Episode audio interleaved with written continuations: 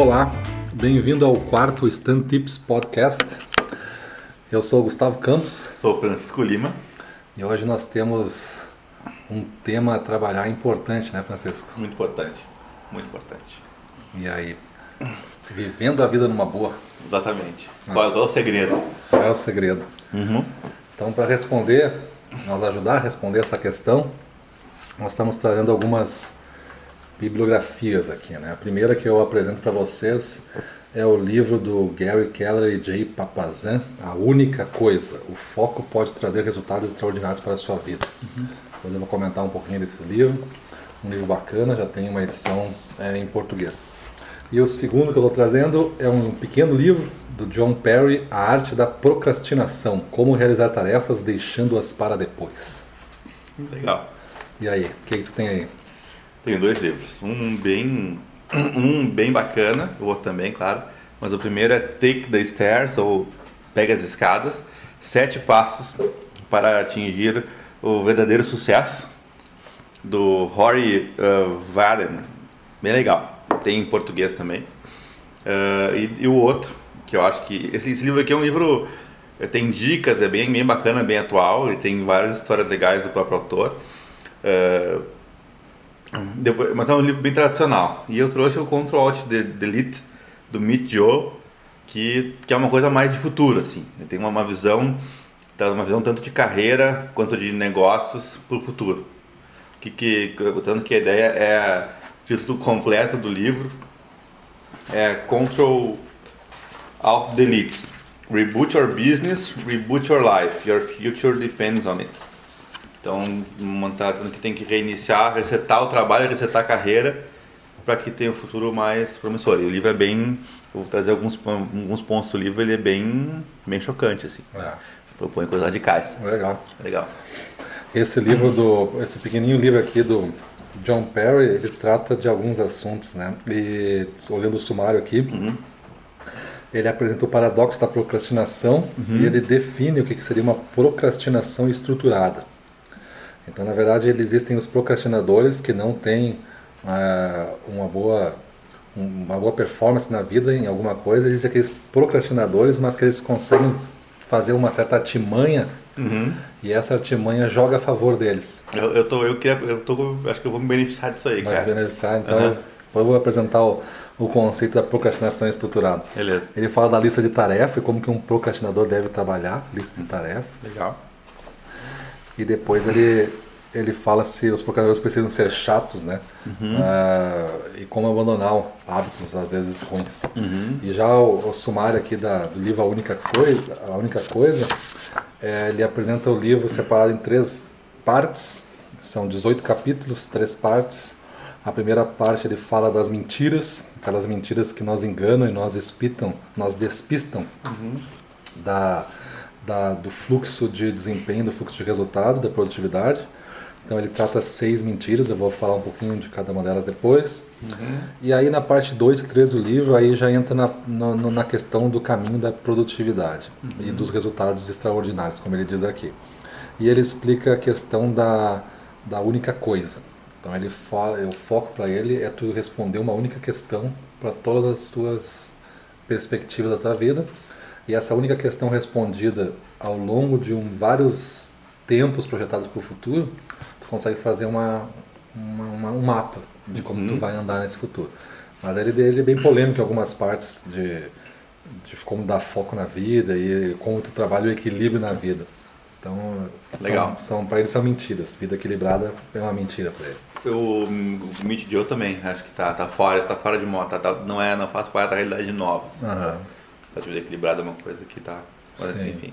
O, o livro do Meet Joe, então, ele é dividido em duas grandes partes, que é o Reboot Your Business, que fala de como os negócios têm que se portar nessa era digital. Da, ele, ele, ele é dono de uma... A, história dele é bem bacana, ele até conta no livro, mas o autor, ele começou com uma carreira de conteúdo e produção de música.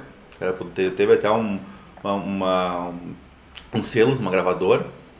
E aí se saiu e se juntou com mais sócios e criou a, uma agência digital. Essa agência digital agora esse ano foi comprada pela WPP por algumas centenas de milhões de dólares. Então o cara realmente conseguiu acertar a mão.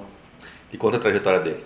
Né? Como e aí bem, bem isso, assim, ele vê muitas empresas com dificuldade de, de se renovar, de entrar efetivamente no, no mundo digital e usar esse, esse ecossistema novo que existe. Então ele explica isso.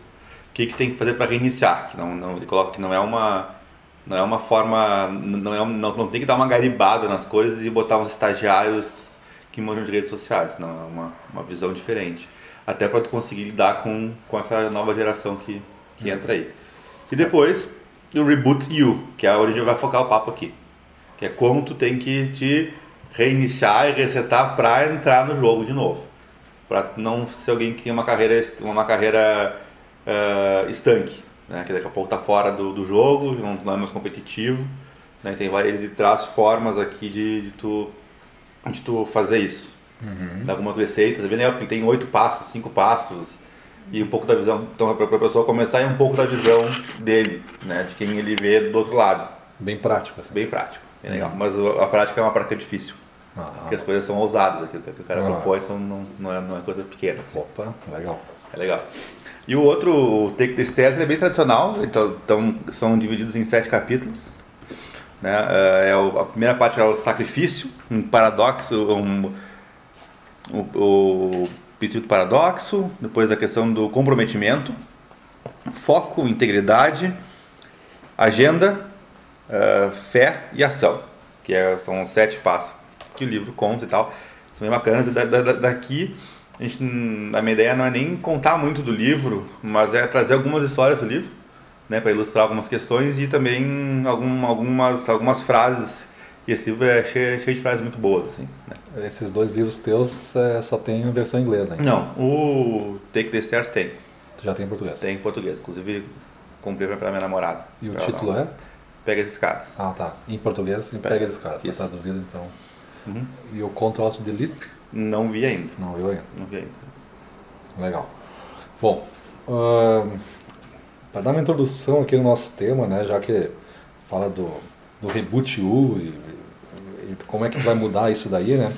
É o autor daqui do da única coisa, ele já ele já começa dizendo que as nossa a nossa a nossa missão de vida, o nosso foco deveria ser baseado num efeito de dominó, né?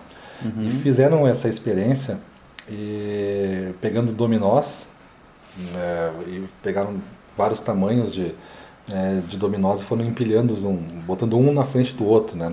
E descobriram que se tu fazer um dominó 50% maior do que o outro, começando com um dominó de 5 centímetros, que seria a representação de um desafio pequeno que tu vai fazer, uhum. que seria o teu primeiro foco, vamos dizer assim, um foco pequenininho, tamanho de um dominó de 5 centímetros. Uhum. E aí o próximo dominó é 50% maior uhum. do que esse. E uhum. assim sucessivamente. Uhum ele chegaria numa escala então geométrica, onde o décimo uh, oitavo dominó seria mais ou menos o tamanho da Torre de Pisa, o vigésimo terceiro dominó seria maior que a Torre Eiffel, o trigésimo primeiro dominó seria mil metros mais alto que o Monte Everest, e o quinquagésimo sétimo dominó nasceria aqui na Terra e ia até a Lua. 300 mil quilômetros de distância. É. Então ele trata as coisas com esta analogia. Uhum. Ele fala que os nossos focos eles têm que estar, ele partir, partir desse pressuposto. Uhum. De tu ter um foco agora que é fácil alcançar, um uhum. dominó de 5 centímetros, mas tu vai estar tá, daqui a 57 dominós, tu vai estar tá na Lua. Uhum. Nessa escalada, mas tu vai ter que ir ganhando força e confiança através da, de derrubar esses dominós na sequência. Isso eu te pergunto, mas tu empurrar o primeiro, todos caem? De acordo com a experiência que fizeram, hum. não do, tamanho da torre de Pisa, mas fizeram, de acordo com o autor aqui, uma experiência, ele foi derrubando. Né? A 50% uhum. maior dominó na sequência, ele consegue derrubar e assim uhum. vai indo. Olha só. É. Então é uma analogia que o autor usa, uhum, né? Uhum. Porque ele começa o livro já dizendo uma frase dessas frases de efeito, né? Uhum. Se você persegue dois coelhos ao mesmo tempo, não vai pegar nenhum dos dois. Uhum. Ele diz que isso é um provérbio russo e ele já fala como tu deve dar muita energia e foco na tua vida para conquistar alguma coisa. Uhum.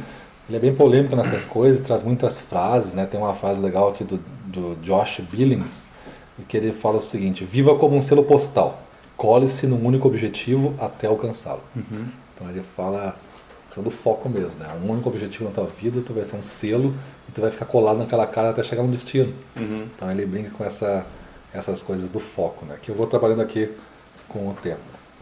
Sabe que o, o autor aqui do Take the Stairs, ele, ele traz de forma bem clara desde o começo no livro a questão do sacrifício. Bom, o primeiro princípio do sacrifício, né? Tem a ver um pouco com isso. Ele fala assim, eh, de forma bem direta, eh, existem apenas dois tipos de atividades: as que a gente quer fazer e as que a gente não quer fazer. E que se a gente aprender a, a, a fazer a, as duas, a gente consegue fazer qualquer coisa na nossa vida.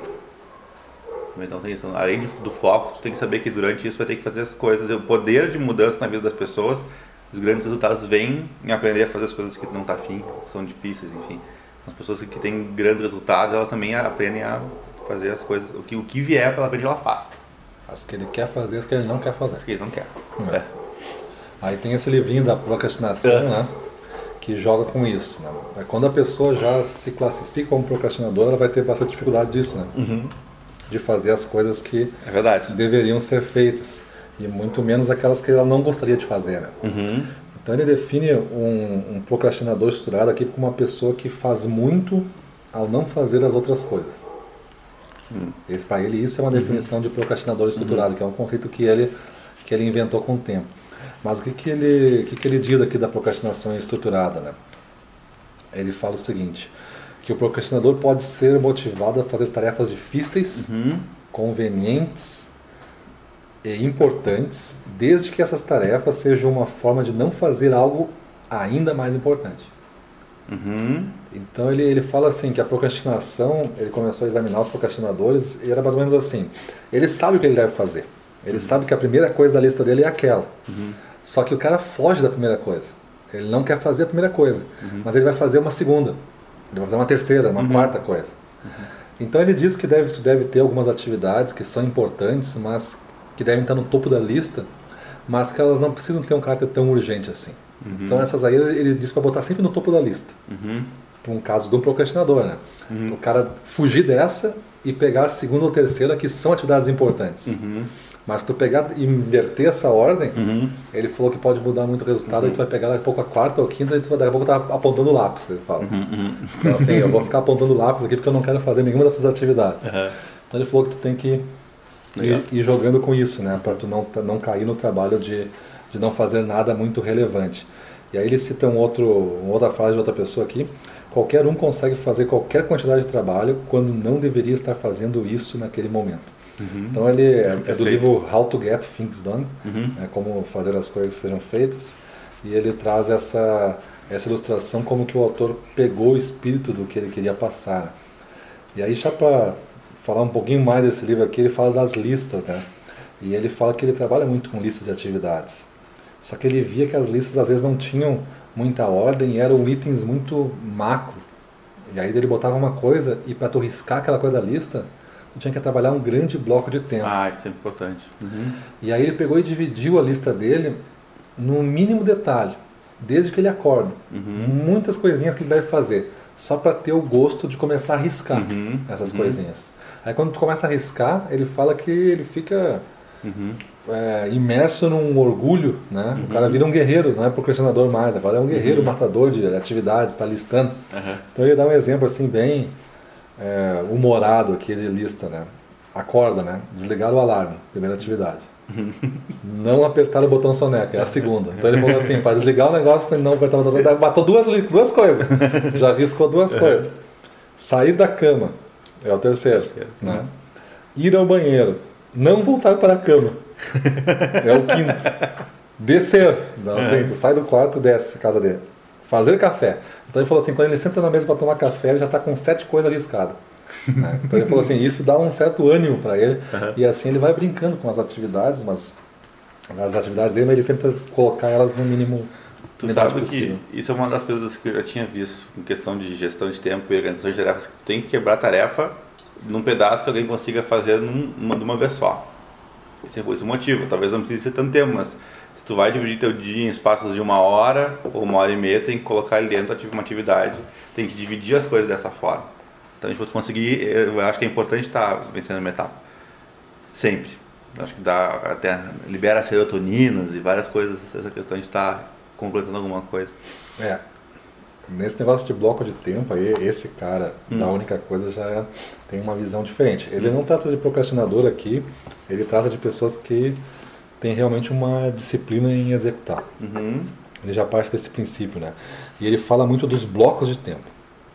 Então, o conceito que eu não apresentei ainda, que eu vou falar depois da única coisa, a única coisa que tu deve fazer hoje, ela deve virar um bloco de tempo. E esse bloco de tempo, tu deve preservar e brigar por ele por qualquer coisa. Uhum.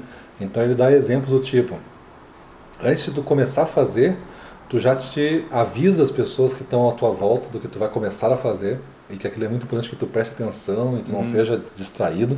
Uhum. Tu desliga qualquer aparelho e artifício de computador que possa uhum. dar alertas, avisos e coisas assim. Tu já pega tudo que tu vai porventura precisar, já coloca perto, tipo, para tu não levantar. Inclusive água, comida, não sei o que, deixa tudo perto. E aí tu trabalha o bloco de tempo preservando esse momento para tu fazer a única coisa que precisa ser feita. Uhum. E aí ele diz que quando tu faz isso, a tua vida inteira vira um caos. Porque quando tu reserva um bloco de tempo para a única coisa que precisa ser feita, às vezes grande parte do dia pode estar envolvida nisso. Uhum. E aí vai faltar tempo para muitas outras coisas.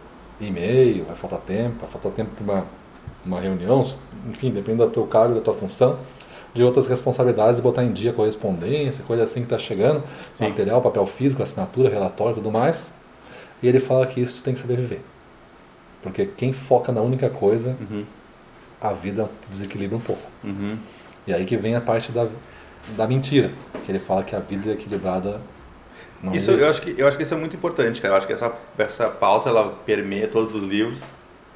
Mas a gente tem que falar que assim, vivendo uma boa, né? Aqui que é, eu acho que a gente tem, também tem que definir um pouco o que é viver numa boa, que é a nossa, nossa pergunta, como viver numa boa. Eu acho que é uma, é uma discussão bem ampla de várias áreas, né? De, tanto de como é que é essa, esse balan, como é que é o equilíbrio entre trabalho e vida social, vida privada, é, novas formas de carreira, trabalhar em casa, trabalhar remoto, equipes é, interna, é, multi, multidisciplinares, trabalhando em vários lugares, enfim. Acho que é, acho que viver a vida numa boa é, para muito para os jovens eu acho que é isso. É ter essa questão de uma carreira diferente que é o que o Meet Joe fala fala ele fala em cinco carreiras diferentes na vida então assim pessoas vão ter outras atividades. É, mas para muita gente não é isso né? Para a gente viver a vida numa boa ter uma carreira tranquila ter um trabalho acho que ainda tem espaço para isso né? Uh, acho que é importante definir também né? Então assim está muito relacionado com o objetivo das pessoas, o que, que ela quer executar, o que, que ela quer fazer, o que ela quer conquistar, qual é o tamanho do dominó. Né? Daqui a pouco ela está faceira com um dominó de 20 centímetros de altura, não precisa do, do Everest. Mais à frente, né? É. Hum.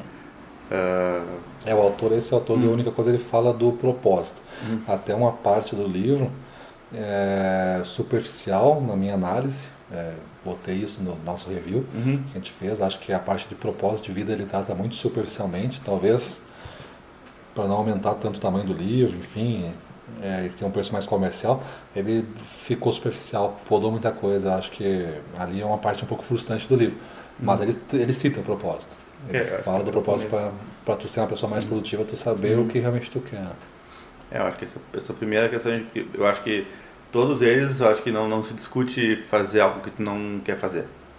Eu acho que também, também é implícito, né? Que para tu ter sucesso e viver numa boa fazendo o que tu gosta já tem tem muitos desafios, né? acho que mas acho que as pessoas não têm muito muito muita dificuldade nisso. E aí eu vou trazer uma das uma, uma das observações mais legais do livro do do Mitch Joe. Deixa eu fazer uma pergunta, Gustavo. Hum. Quando tu tinha 19 anos, tu faz, assim como eu, tu fazia merda pra caralho, né? Sim. Deve ter várias histórias, deve ter aprontado, Sim. Eh, festa, farra, várias coisas. Eu te pergunto, hoje, né? Tua experiência, tu, tu voltaria para essa pessoa, pro Gustavo de 20 anos, para pegar uma opinião importante na vida para tomar uma decisão? Um, com 20 anos. Se tu tivesse. Tu, tu, tu, hoje tu, pegaria algum conselho desse Gustavo? Olha, eu acho que sim. Eu acho que eu pegaria. Para algumas coisas, sim. É, sim, para algumas coisas. Né? É, talvez de como. Justamente o tema do, do podcast, como levar a vida um pouco mais numa boa. Pois é, o que, que, o que, que ele fala, assim? É que ele, ele traz essa questão. É que tem, as pessoas têm muito pouca maturidade, né? Inclusive para avaliar as coisas. Ele fala que, olha, tem, a maior parte das pessoas vive a vida que é a, que a versão dela de 18 anos escolheu, que é a carreira. Não tem experiência, tu não sabe o que, que tu quer. As pessoas não refletem sobre isso. Então, quem é que decidiu a tua vida? É, o, é, o, é tu hoje, né? A versão de hoje é aquela versão jovem lá que saiu do colégio. Então, assim, é, é, tem que ser tudo sempre reavaliado. É, as pessoas, nossa, elas ficam presas naquilo. Não sou engenheiro, vou ser engenheiro bom. Daqui a pouco, um exemplo é uma, é uma engenheira que tinha uma carreira bacana, só que não gostava do que fazia. Sim. Né? Tinha sucesso e tal, mas estava frustrada. Por quê? Porque era uma, não era uma decisão revisada. Sim. É, até como eu vim mudando de carreira, né, com 19 anos estava na educação física. Uhum. Então quando eu me rem... quando eu voltei no tempo na tua pergunta, uhum. eu voltei para aquele cara né, num outro trilho. Sim. Uhum. Não o trilho de hoje, né? Uhum. Eu tenho várias profissões assim, acho que mas eu entendi o que tu quer fazer. Às vezes a pessoa define um, numa idade uhum. mais jovem e ela segue esse trilho pro resto da vida. Exatamente. Uhum. Sem avaliar se é aquilo que ela quer fazer agora, se é a melhor opção para ela termos de, de empresa, de cidade, de país, enfim. Sim. Esse cara do, dos blocos de tempo aqui, ele é legal porque quando esse, esse assunto nosso de levar a vida numa boa, e aqui parece que ele é um pouco radical nas coisas, mas na verdade quando tu começa a entender o livro todo, uhum. ele coloca de certa forma tu em primeiro lugar. Uhum. Ele fala que os blocos de tempo tu deve pensar um teu semestre, por exemplo, a primeira coisa que tu deve planejar de blocos de tempo é o teu tempo livre. Uhum. Então, assim, não importa os teus compromissos né, pessoais nesse momento. Tu vai lá estipular um período de férias que tu vai querer fazer, tu vai ver daqui a pouco os feriados que tem, tu vai emendar o que tu quer fazer de feriadão. Uhum. É claro que depende muito da situação da pessoa hoje, se ela é que tipo de vínculo ela tem de trabalho, se ela é autônoma, enfim, se é empregador ou empregado. Mas ela programa então tudo isso, programa os teus tempos livres e as tuas, tuas férias. Ele dá muito valor para Uhum. isso. Isso deve ser o primeiro bloco a entrar Uhum. no teu plano. Isso é muito importante. É. E aí entra o segundo bloco, que é a tua única coisa. Uhum. Então, qual é a única coisa que tu deve fazer nesse semestre de importante? Que depois tu vai fazer isso todo mês, tu vai fazer isso toda semana, todo dia. vai as visões. É, as visões mais fracionadas. Uhum. Então, tu vai colocar períodos de tempo para tu fazer essa única coisa, que é Uhum. importante. E podem ter mais de uma única coisa se o período for Uhum. é, maior. Basta que tu vá fracionando e vai en- en- encadeando as coisas.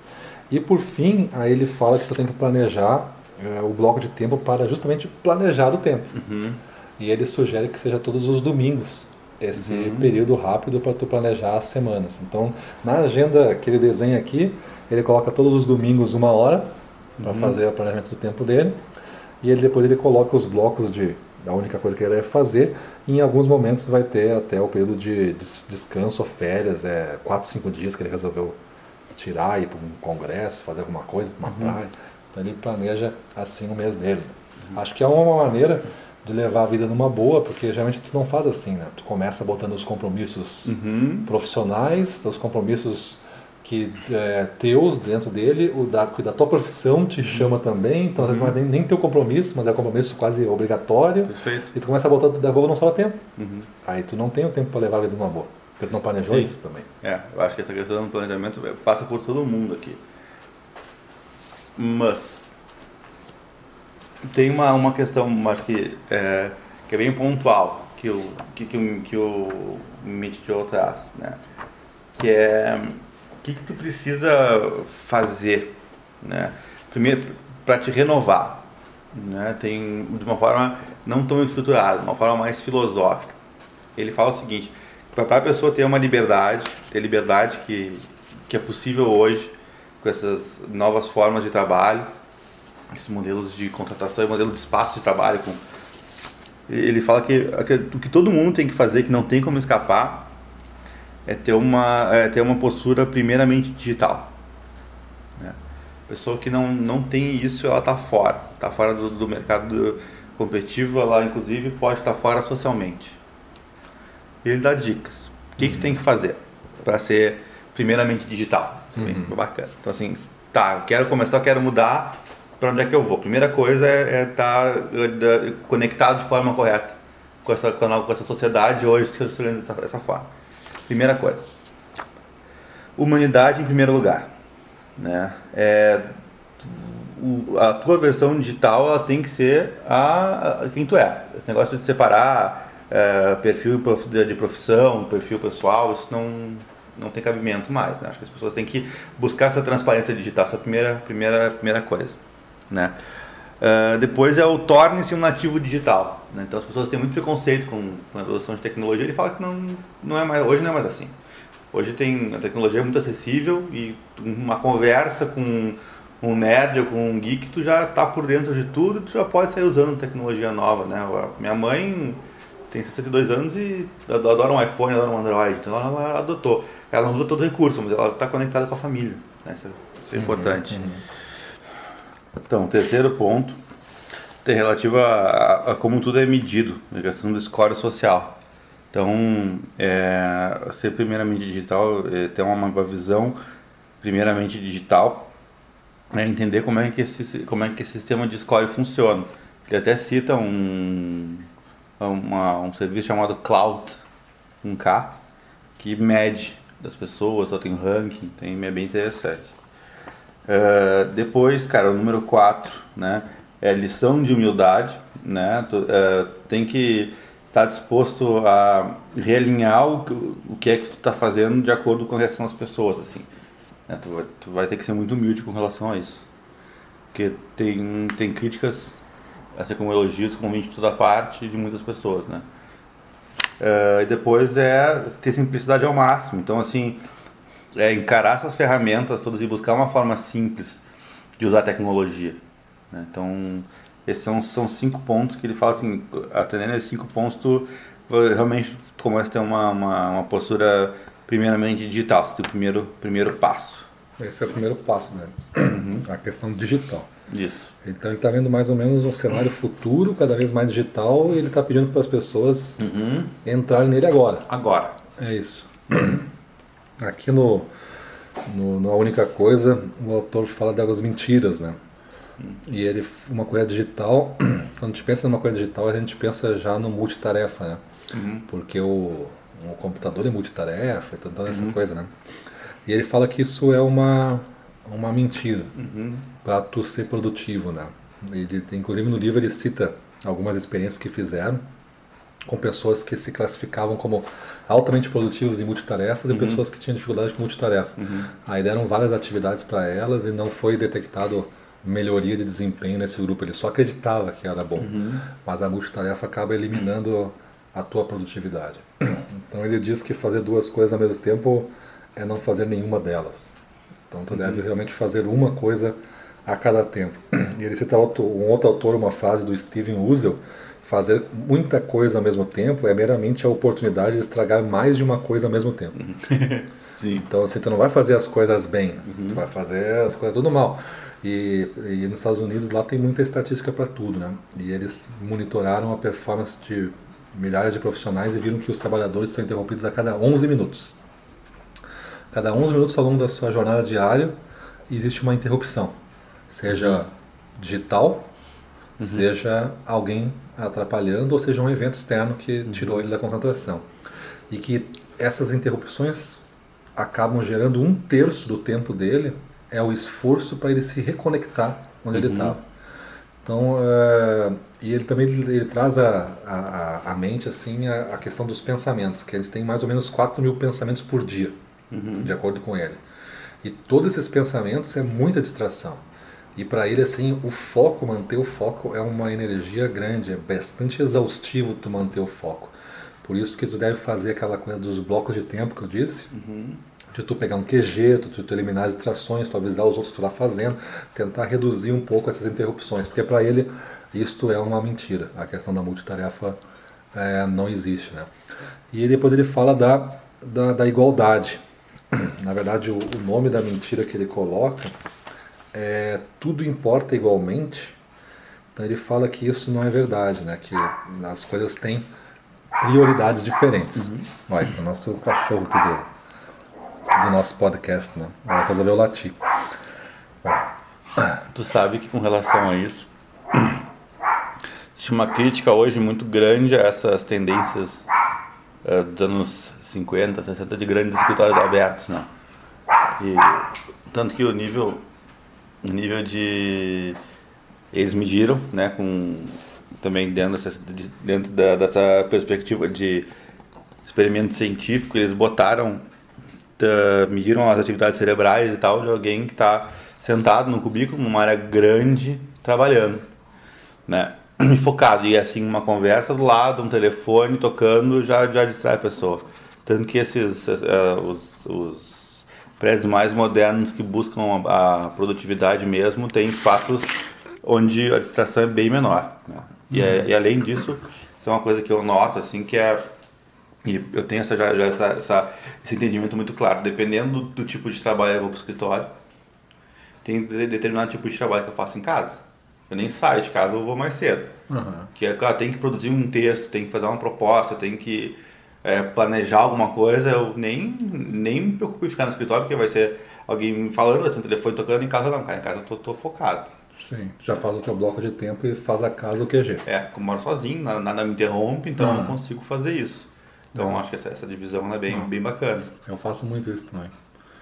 E o, ele cita, para dizer que as coisas não são importantes, ele cita aqueles conceitos da qualidade total dos, dos 80-20, uhum.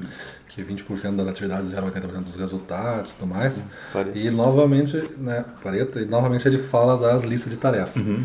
Né? Só que de forma diferente do, do procrastinador ali, uhum. que distribui no, no, mínimo possível as atividades, ele fala que as, as, listas de tarefas não funcionam.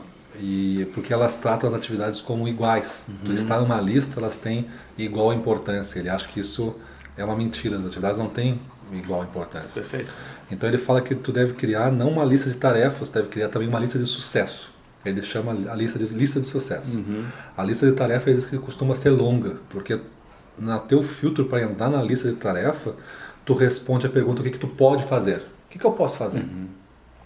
Ah, eu poderia ver se tá os ingressos daquele teatro tá disponível. Uhum. Ah, vou dar uma pesquisadinha, entendeu? Uhum. Tu lista várias coisas misturando elas. E isso, para quem é procrastinador, são os pontos também de fuga. É o tal do apontar o lápis. Então, tu vai botar na mesa das tarefas várias coisas e tem muitas atividades tipo apontar lápis. E Aí ele diz que a lista de sucesso, a pergunta deve ser outra. A pergunta deve ser assim, o que, que realmente eu devo fazer? Uhum. E isso te aproxima muito daquela questão da única coisa que eu devo fazer. Uhum. Então, enquanto a lista de tarefas pode ter 20 itens, uhum. a tua lista de sucesso deve ter 3 ou 4.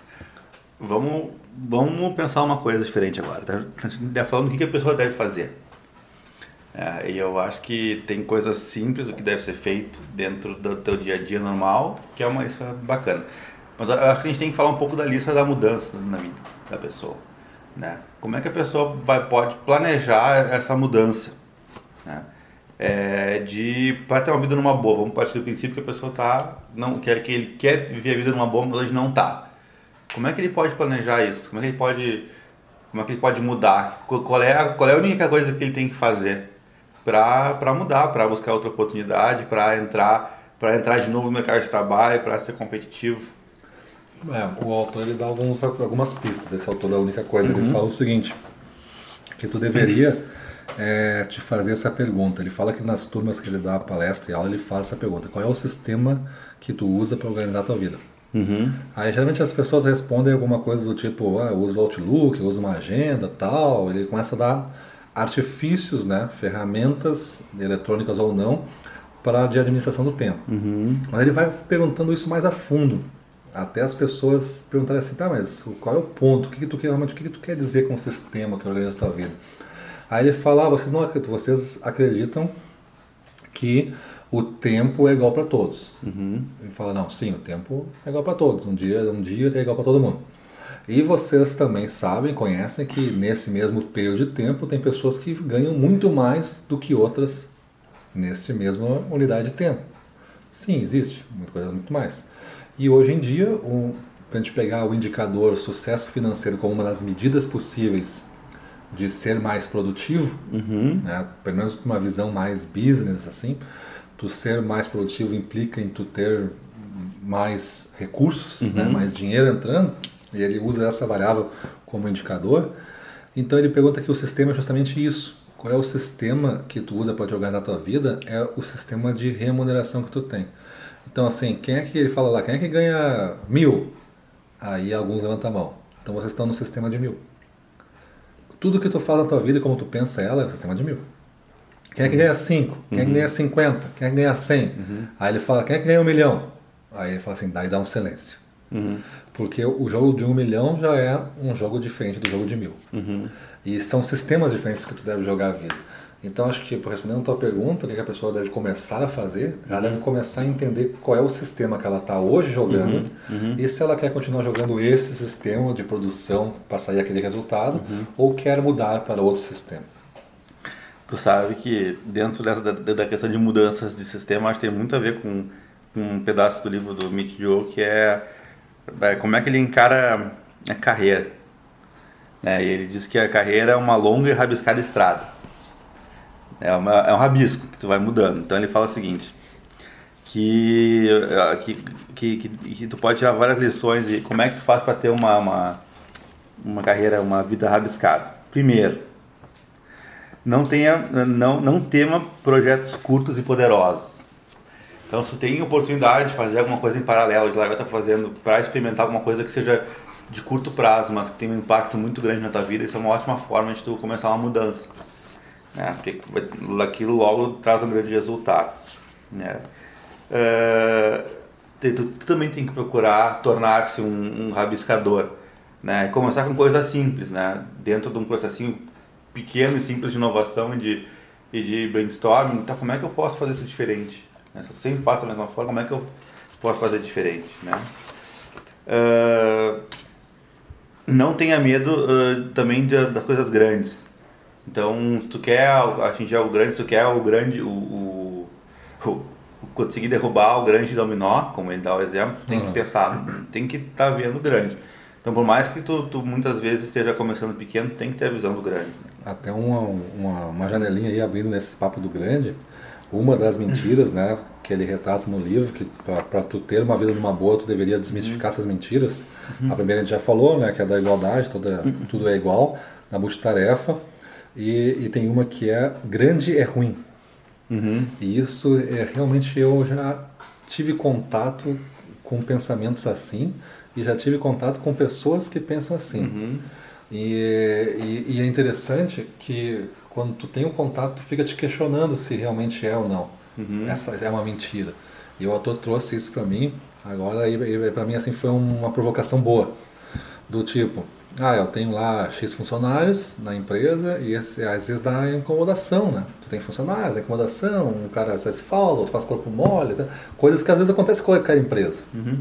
Aí tu fica pensando, pá, se, eu tivesse metade do tamanho, não teria essa preocupação. Né? Uhum. Tu, dá, tu associa grande com ruim. Uhum. Grande é problema, tu associa essas coisas. É um desafio, né? É, não, tu não associa com coisas positivas do tamanho. Uhum. Então tudo que é grande vai ser difícil. Uhum. É, ah, é um projeto, bah, que tamanho isso vai? Bah, isso vai ser difícil. Isso é um projeto que, apesar de três vezes mais pessoas do que a gente tem hoje, uhum. porque tu já coloca essa associação.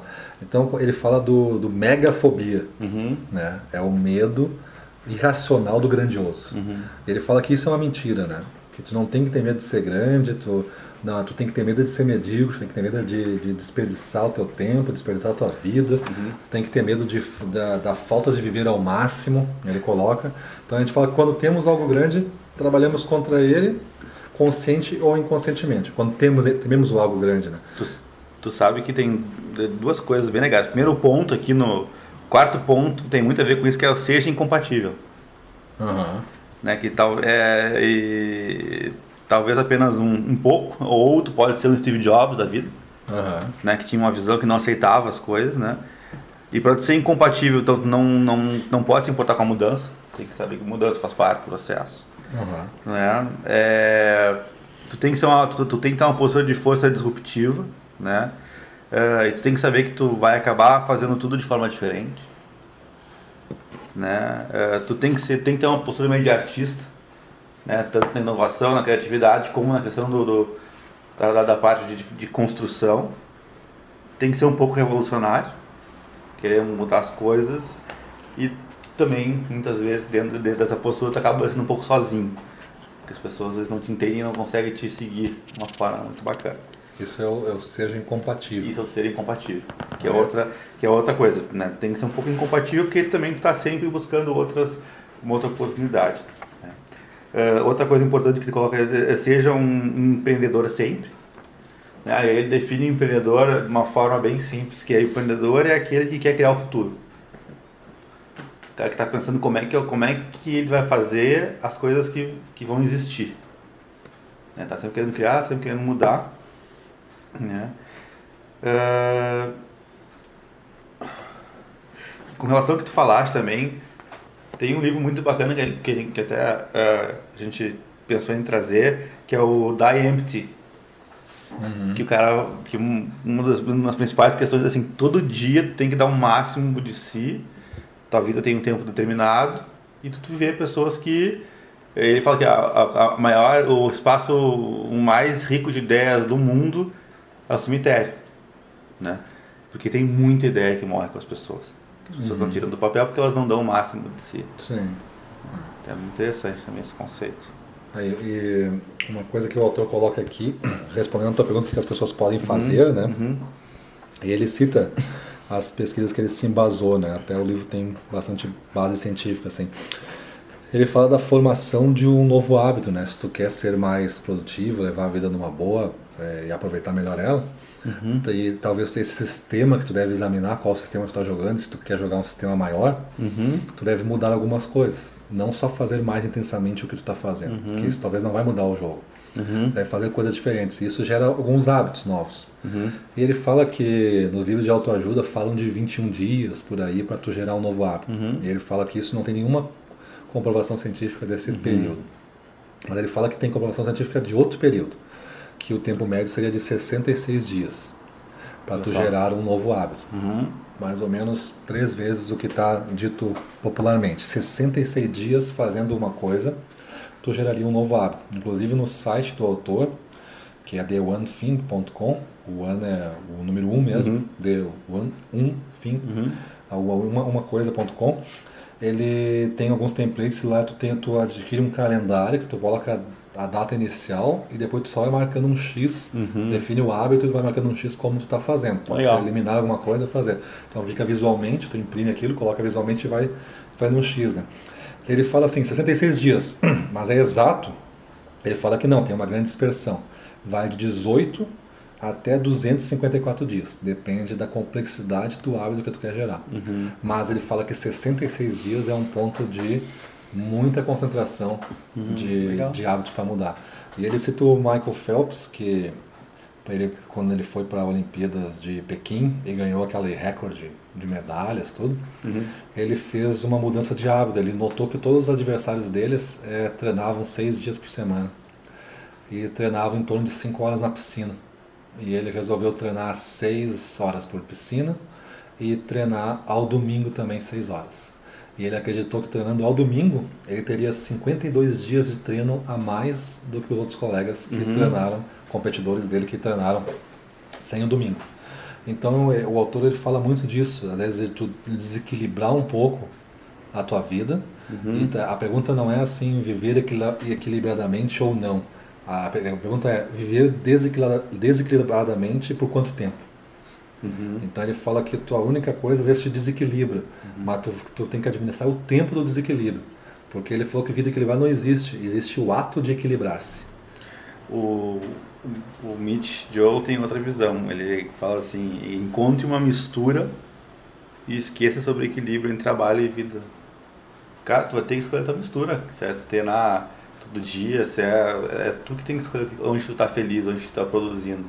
Se é trabalhar todo dia, se é, estar tá toda hora conectado, interagindo com, com, com teus clientes, e tá feliz fazendo isso, não tem problema. Sim. É, é tem uma questão de novo equilíbrio, até porque uh, tem tendências novas de trabalhar em, trabalhar em casa, de não, aí tu, tu, é autônomo, tu vai escolher teus horários, tu, ao mesmo tempo que enquanto vai ter muita gente no final de semana que tem a vida regrada descansando, tu vai, tu vai fazer teu horário uh, quarta de tarde para fazer exercício se tu quiser. Sim. É, o, o autor já coloca. Ele fala de baldes, né? A vida pessoal é um balde e a vida profissional é um balde. Então uhum. são dois baldes diferentes. Tu tem que balancear os dois. Uhum. Mas a princípio, se tu, se tu, fazer só essa mistura, uhum. daqui a pouco tu não vai conseguir esse balanceamento. Tem que olhar para os dois baldes separados uhum. e fazer o balanceamento deles. Mas em algum momento tu vai estar bastante desequilibrado. Outra questão que esse, esse ano até circulou bastante pela, pelo Face, pelo menos, é um post de um, um rapaz que, que resolveu ficar 20 dias acordando às 4 e meia da manhã. Uhum. Para experimentar como é que é.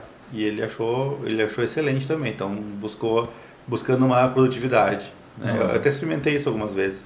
Uhum. Né? Isso, isso é uma das coisas que é uma, é uma, uma coisa que eu faço hoje. Né? Se eu sei que eu vou ter um dia muito cheio, eu prefiro acordar. Eu, eu, eu experimentei isso, acordei quatro e meia da manhã. Né? Um dos dias é tranquilo, eu consegui fazer isso, é muito bom. Porque oito da manhã estava com tudo pronto. Que tinha que estava pronto. Uhum. Então, para mim, pelo menos, evitava a angústia da estar tá de noite em casa, cansado, tendo coisa a fazer. Né? Isso é muito interessante. Aí de noite, quando estava cansado, eu ia fazer exercício, ia ver um filme, enfim, escolhi o que eu ia fazer. Uhum. Porque oito da manhã, na hora de ir para o escritório, estava tudo pronto já. Não Sim. mais. É. Só alterou um pouquinho o ciclo daquele dia de trabalho para acabar mais cedo e não ir à noite trabalhando. Isso. Mas tu acordou mais cedo. Aí. Exatamente. Isso é uma coisa que eu aprendi. É bem bacana isso. E aqui da última das mentiras, que eu acho que as pessoas entendendo elas é, pode ter uma vida mais numa uhum. boa, é sobre a força de vontade, né? Uhum. E a mentira que se conta é a força de vontade está sempre à disposição. Ou seja, parece que a força de vontade é um traço de caráter e não é só de caráter. A, a, hum. Ele diz que nós somos, na verdade, uma bateria. E existe um outro lado do caráter, da força de vontade, no caso desse traço, que tu deve saber explorar. Então tu não vai conseguir. Porque como uma bateria, ela vai descarregando ao longo do dia. Então se tu botar os blocos errados ao longo do tempo, vai chegar um momento que tu vai estar já com carga baixa. Uhum. E não é por ter mais ou menos força de vontade, tu não vai conseguir recarregar sozinho. Uhum. Então ele fala que períodos de descanso e alimentação um pouco mais correta, e aí ele dá uma escorregadinha assim num assunto que talvez não precisasse entrar, mas ele fala de alguns alimentos, carboidratos complexos, proteínas e tudo mais, que são alimentos dos empreendedores, ele fala. Que uhum. são alimentos que fazem com que a tua energia se prolongue por mais tempo. Ele faz um, um gráfico meio de serrote, assim, de ter picos e quedas ao longo do dia, uhum. mas que tu consegue recarregar as baterias. Só que a força de vontade tem que estar alinhada com os blocos que tu vai botando uhum. ao longo do tempo. Então ele desmistifica também essa força de vontade não está sempre à disposição, ela tem que ser construída e recarregada. Né? E a grande pergunta, aqui para dar um, um, encerramento nesse livro meu aqui, é como é que tu faz essa única coisa, né? Qual é a pergunta que tu deve fazer? E a pergunta que ele coloca é, é sempre a mesma. Qual é a única coisa que posso fazer de modo que, ao fazê-la, o restante se torne mais fácil ou desnecessário? Essa é a pergunta que tu deve fazer repetidamente para diversas áreas da tua vida. Inclusive ele cita algumas áreas. Hum. Né? Qual é a única coisa que posso fazer de modo que ao fazê-la o restante torne mais fácil ou desnecessário para a minha vida espiritual, para a minha vida, para a minha saúde física, para a minha vida pessoal, uhum. para meus principais relacionamentos, para o meu trabalho, para meus negócios, para minhas finanças. Uhum. Então, se tu faz esse ciclo, tu vai ter uma vida talvez melhor de ser vivida, porque a gratificação está fazendo a coisa certa e vendo uhum. essa coisa certa trazer muito mais resultado uhum. pelo mesmo jogo, sistema de tempo. Uhum. Ele falou que isso é muito gratificante. Né? Então, é, o hábito de fazer a pergunta certa para o dia, uhum. para a semana, para o mês, para o semestre, para o ano, para uhum. cinco anos e para algum tempo, ele coloca. Algum tempo é um período no futuro não definido, mas ele coloca para algum tempo. Então tu tem que ter uma escada, como é, tu falou do livro da, dos espaços da escada Isso. ali, hum. é mais ou menos uma escada, é os dominós de novo, mais hum. enfileirados. Então essa é a questão da única coisa, a gente conseguir responder isso para nossa vida cada dia que a gente acorda. Eu tenho aqui do livro do Midio tem mais um, uma, uma questão aqui bem interessante, que é ele, ele também fala o seguinte, para tu ser competitivo, para te manter ativo, tu tem que adotar um modelo mental da startup para tua vida. E ele lista. O que, que seria isso? Então, tu tem que estar tá sempre tentando enxergar as bordas das coisas, né?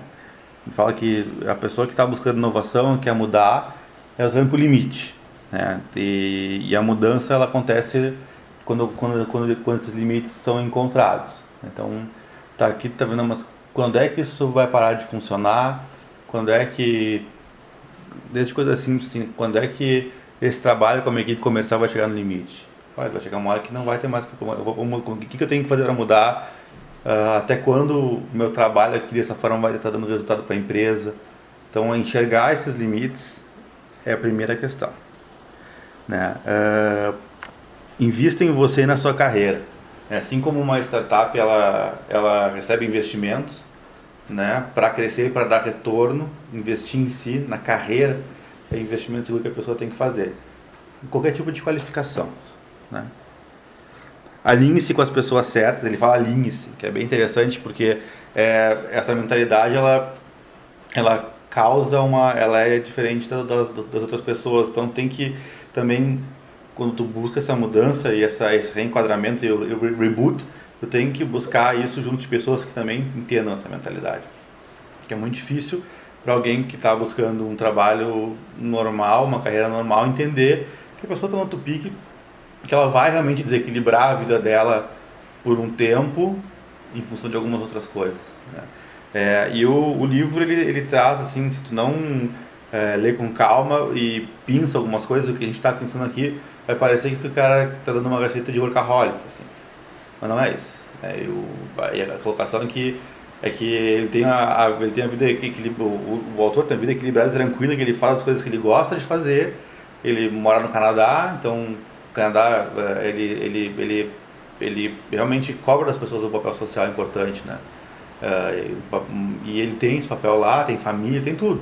Sim. Então assim, é, então, é, até o Workaholic nesse livro ele, não, ele não, nunca citou, não falou, até mesmo porque ele diz para tu programar os períodos de folga Isso. e de férias com o primeiro bloco, né? Isso. Então, ele, ele, ele só acredita que se tu não fizer desta forma, tu não vai nem tirar isso. Aí tu pode virar um, é, um workaholic e só trabalhar. É, mas essa visão aqui de startup, às vezes tu pode achar que quando a gente fala em startup e vê as pessoas que estão uh, nesse, nesse período, não tem, não tem hora para nada, não tem, o foco tá, tá no outro. É, ele fala que essa mentalidade é importante, mas pode fazer por qualquer coisa. Pode ser uma mentalidade de startup para exercício físico, por exemplo. Né? Sim. Uh, e aí falando nisso, então, estilo de vida é o foco no produto, no projeto. O cara que está com a mentalidade de startup, ele tem muito claro o projeto que tem a ver com o que tu falou, que é a coisa que ele tem que fazer agora, que é a etapa a ser vencida. Aquilo é o foco, ele vai dar o gás Sim, todo. A única coisa que ele precisa fazer agora. Isso ele falou que o, a, impor prazos para as coisas, para todos os projetos, tem que ter prazo. Dar prazo para resultados é um, uma questão importante, que tu te cobra e tu tem como saber se deu certo ou deu errado, né? para aprender e para recomeçar. Assumir os erros, né? então tá, tá, tá ciente de que tu vai errar, que vai dar errado, que tu tá, tá querendo inovar, tá testando algo novo na tua vida, vai dar errado em algum momento, tu vai assumir vai, vai seguir adiante numa boa. Se, isso, isso é, muito, é muito importante porque as pessoas muitas vezes continuam onde estão para não errarem, né? Então, Sim. Preferir fazer o, o ruim conhecido né? do que fazer o novo mais desconhecido. Exatamente. Saber que, que é uma postura de alto risco, né? Mas aí ele coloca umas que, que, que é risco hoje em carreira, né? Continuar no mesmo lugar ou ter uma atitude diferente, mais empreendedora, mais de startup.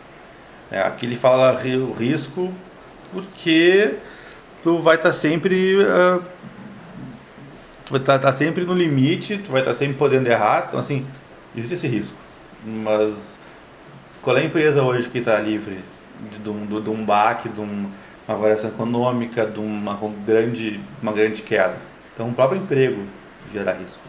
É, até acho que o o, até a situação de ficar não é uma situação de risco, né? mas a situação de, de eu não saber certamente se o ficar é bom para mim, aí sim talvez uhum. seja uma situação de risco.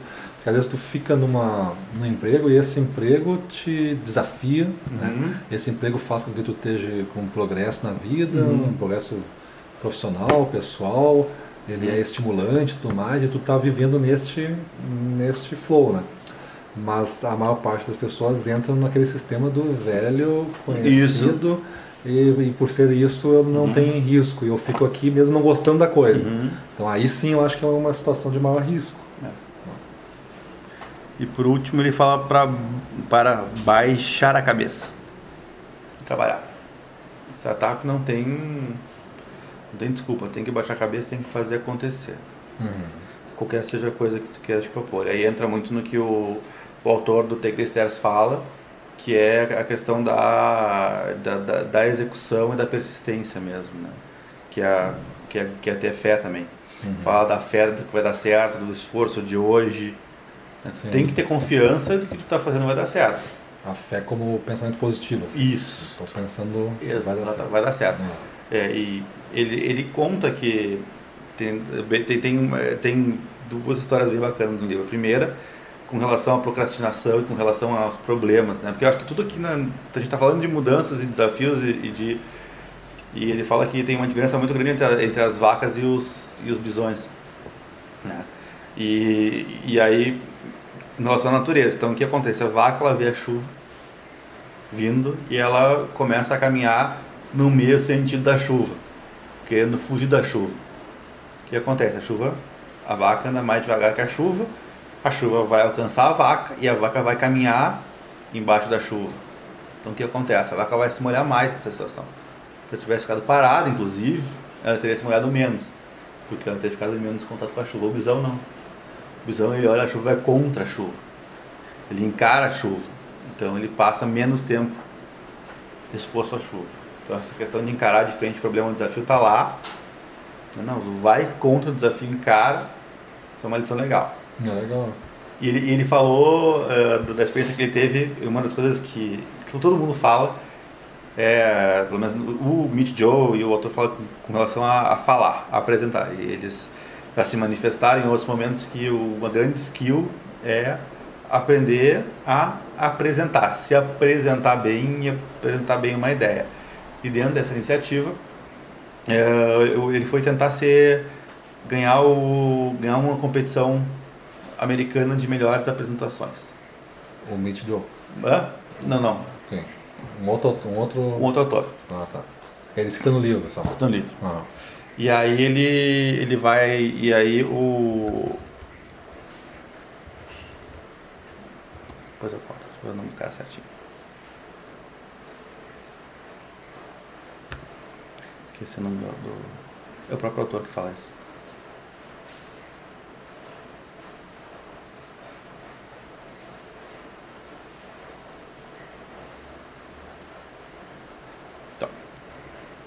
E aí o autor, o Rory Vaden, decide que vai, vai ser o melhor apresentador no, nos Estados Unidos e entra numa competição. E ele realmente, todo o tempo dele, que ele tem livre, ele investe nisso. Se qualificando, ele falou que qualquer oportunidade que ele tinha de apresentação, seja dentro da empresa ou em encontros e competições menores, de, de, ele foi fazendo, foi fazendo, fazendo, conseguiu chegar em segundo lugar. Oh. É, tem, tem a ver com aquele, aquela disciplina de formar o hábito, né? Isso. Primeira vez ele chegou em quinto, segunda uhum. vez ele chegou em segundo. Ele viu que não já tinha sido uma vitória, ah. né? E, e por mais, o que, que ele falou assim, por mais que, que ele tenha gostado da, da atitude das pessoas, estarem consolando ele e tal, ele estava tranquilo porque ele tinha certeza de que ele tinha feito o melhor que ele podia. Sim. Ele chegou no limite dele e eu falei, não, então realmente talvez não seja para mim isso. Sim. Talvez eu não, realmente não tenha capacidade de ser o, o, primeiro, não tem problema. Mas olha que eu evoluí, olha que eu mudei. Legal. Bom, uh, então esse é o nosso podcast sobre vivendo a vida numa boa. A gente trouxe quatro autores, quatro diferentes visões aqui, se complementam em partes, se distanciam em outras mas dando aquela visão de para viver a vida numa boa, hum. tu deve ter um pouquinho mais de controle dela, se desafiar um pouco mais, né, fazer essas coisas hum. mais destemidas, mais ousadas, se conectar no, no cenário futuro, né, como foi apresentado na parte digital ali. E, e, e, também fazer aquele planejamento de tu ter aquele foco, né, e não ter o receio de às vezes ser um pouco mais intenso por um período de tempo em algumas partes da tua vida. Isso. Que ou tu vai pensar como uma startup, como colocado como autor, Uhum. ou tu vai viver em, no ato de equilibrar-se sempre. né? Então Uhum. eu estou sempre me desequilibrando para voltar para uma posição de equilíbrio. Então tu vai ser um pouco mais intenso em alguma fase da tua vida, em algum lugar ou outro. Né? Hoje, sabe que hoje eu estava ouvindo um outro, um outro podcast, É. que é um dos meus podcasts preferidos, que é o Braincast. Aham. E aí, uma das convidadas falou uma frase muito boa, que não sei se é dela ou não, que é o tesão move o mundo. Acho que tem muito a ver com viver a vida numa boa. O cara tem que ter tesão pelo que está fazendo. Aham. O cara tem que acordar com vontade de fazer as coisas. Eu acho que viver a vida numa boa é tu, tu, tu ter escolhido um desafio, um projeto, alguma coisa que te leve né, para esse caminho. De ter tesão e ter vontade de fazer as coisas. Sim, Eu acho que, eu acho que fica, as coisas, tudo isso que a gente falou fica, fica mais fácil. sim, Né? Tua bateria mais alta, sim, tua vontade de organizar maior. sim. Beleza. Então tá bom. Então é isso aí. Até o próximo. Esperamos vê-los em breve.